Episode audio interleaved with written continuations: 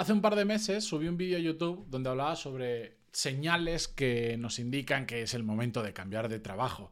Red flags, alertas, carteles rojos así de grande que a veces se ponen delante de nuestra cara y que nos están diciendo cuidado, que aquí hay algo raro, igual tienes que salir corriendo. Hoy os voy a enseñar con un caso que me envía un oyente del podcast una señal como una casa que puede parecer anecdótica, pero se da más veces de lo que nos imaginamos. Os lo cuento en el episodio 1442. Yo soy Matías Pantaloni y esto es Desarrollo Profesional, el podcast donde hablamos sobre todas las técnicas, habilidades, estrategias y trucos necesarios para mejorar cada día en nuestro trabajo. A ver que le suba el volumen al micrófono, que estoy viendo que me he dejado un puntito por ahí. Eh, bueno, no puedo, no pasa nada. Venga, em, os voy a pasar a leer directamente el email que me enviaba el oyente del podcast. Es un poco largo, darme un minuto, y sobre eso eh, reflexionamos juntos, pero vamos, es que es claro y evidente. O sea, os podéis imaginar que mi respuesta a esto, yo creo que los que lleváis un tiempo en el podcast sabéis perfectamente que, el, que yo le diría, sal corriendo de ahí. Pero bueno, he empezado por el final, vamos al inicio.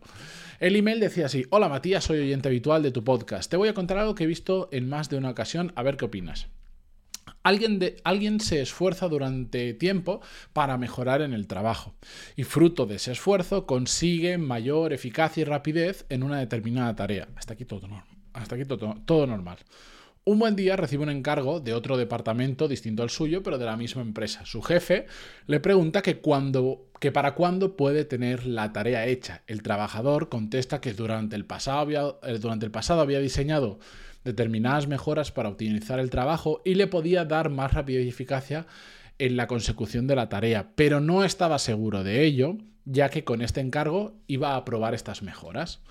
Por lo que pedía un margen de tres o cuatro días, que es el tiempo en el que en años anteriores había tardado de media en hacer eso mismo. El jefe se lo comunica al otro departamento. Al día siguiente, el trabajador habla con su jefe y le dice que la tarea está completamente hecha, chequeada y enviada al otro departamento. El jefe le contesta que eso es incumplir plazos. Aquí ya empiezan las cosas a sonar un poco raras. Que el plazo comunicado al otro departamento era de 3-4 días. Sus frases son, no se puede acostumbrar a la gente a tenerlo tan rápido. Hay que poner en valor y hacer ver a los demás que las cosas no son tan fáciles.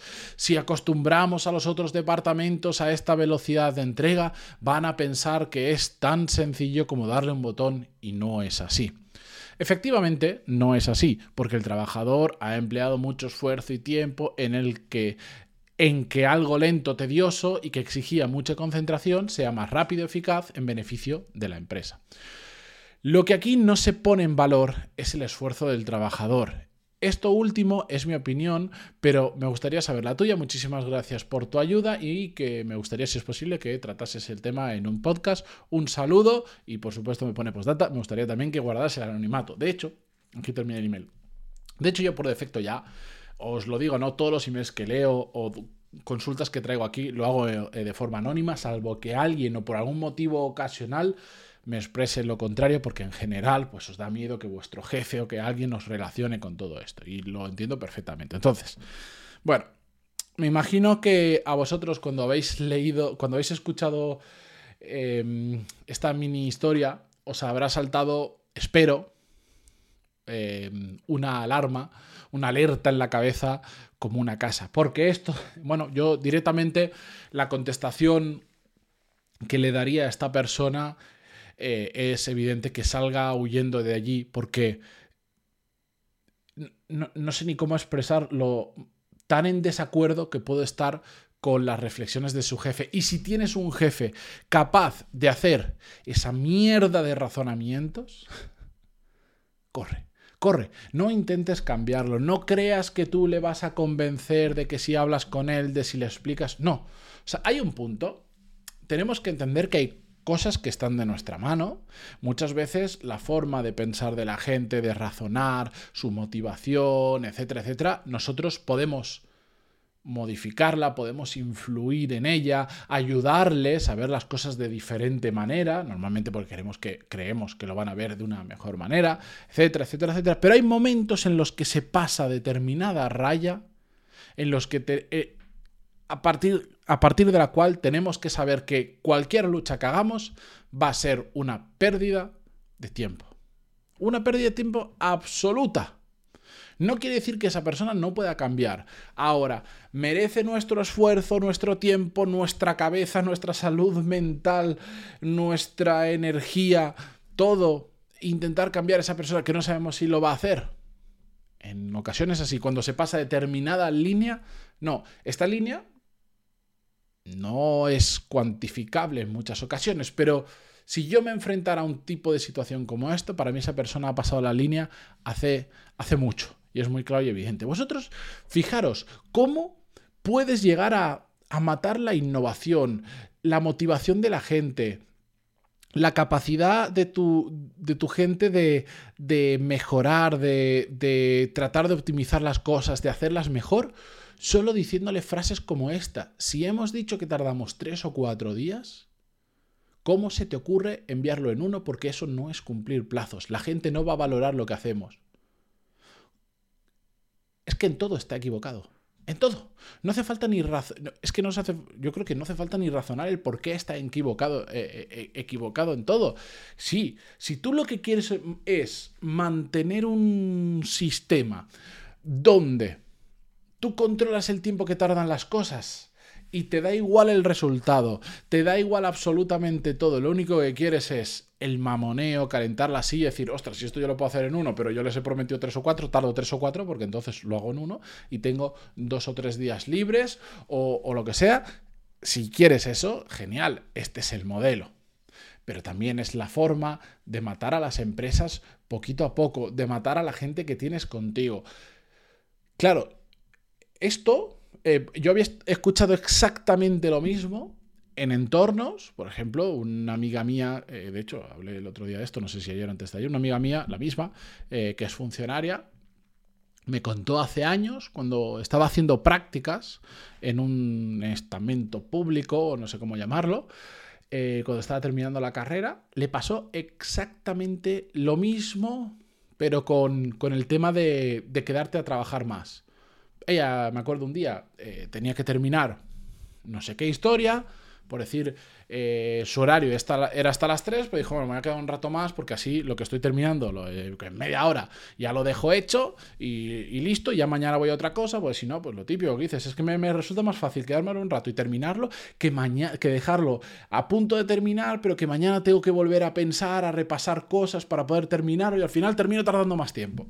Hizo eso y al día siguiente varias personas que estaban ahí fueron a la que en ese momento pues era ella, que era la, como la becaria, y le... No le... No le hicieron bromas o No, no, fueron a echarle la bronca, a decirle que, que se creía quedándose más tiempo de la hora, que si lo que estaba buscando era dejar mal a los demás. Huid de esos entornos. Porque ¿Sabéis qué pasa? Que cuando eso está muy instaurado, esa forma de pensar, o nos dedicamos a luchar contra la marea, somos los malos de la película y estamos siempre en batallas contra la gente que piensa así, o nos terminamos amoldando a ellos y nos terminamos convirtiendo en uno de ellos.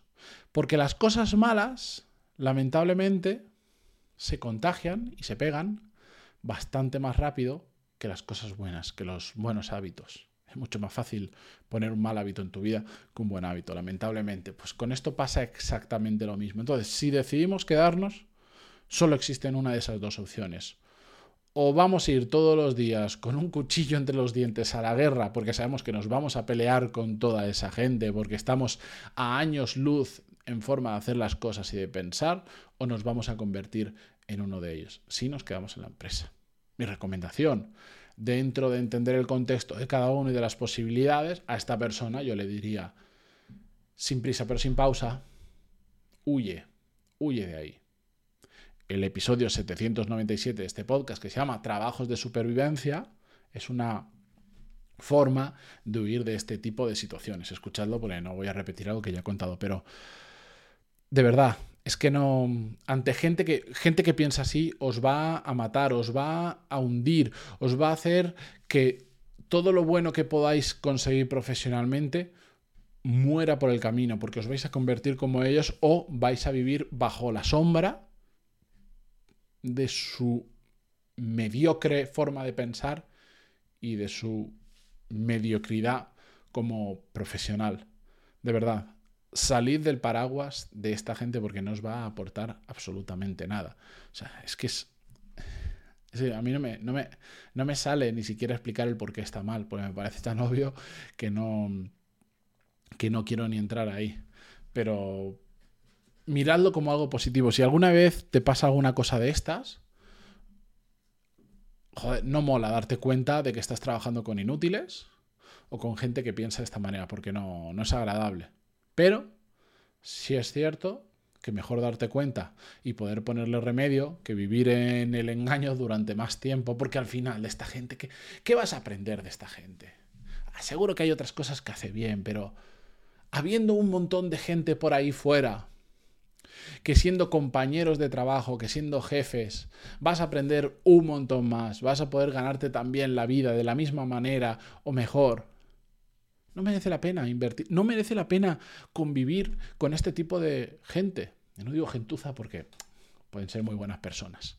Aparte de, pueden ser profesionalmente así, pero después eh, ellos como personas ser muy buenas. Pero que no merece la pena que vamos a estar toda nuestra vida trabajando, esto lo digo mil veces, toda nuestra vida trabajando. Yo tengo 37 años.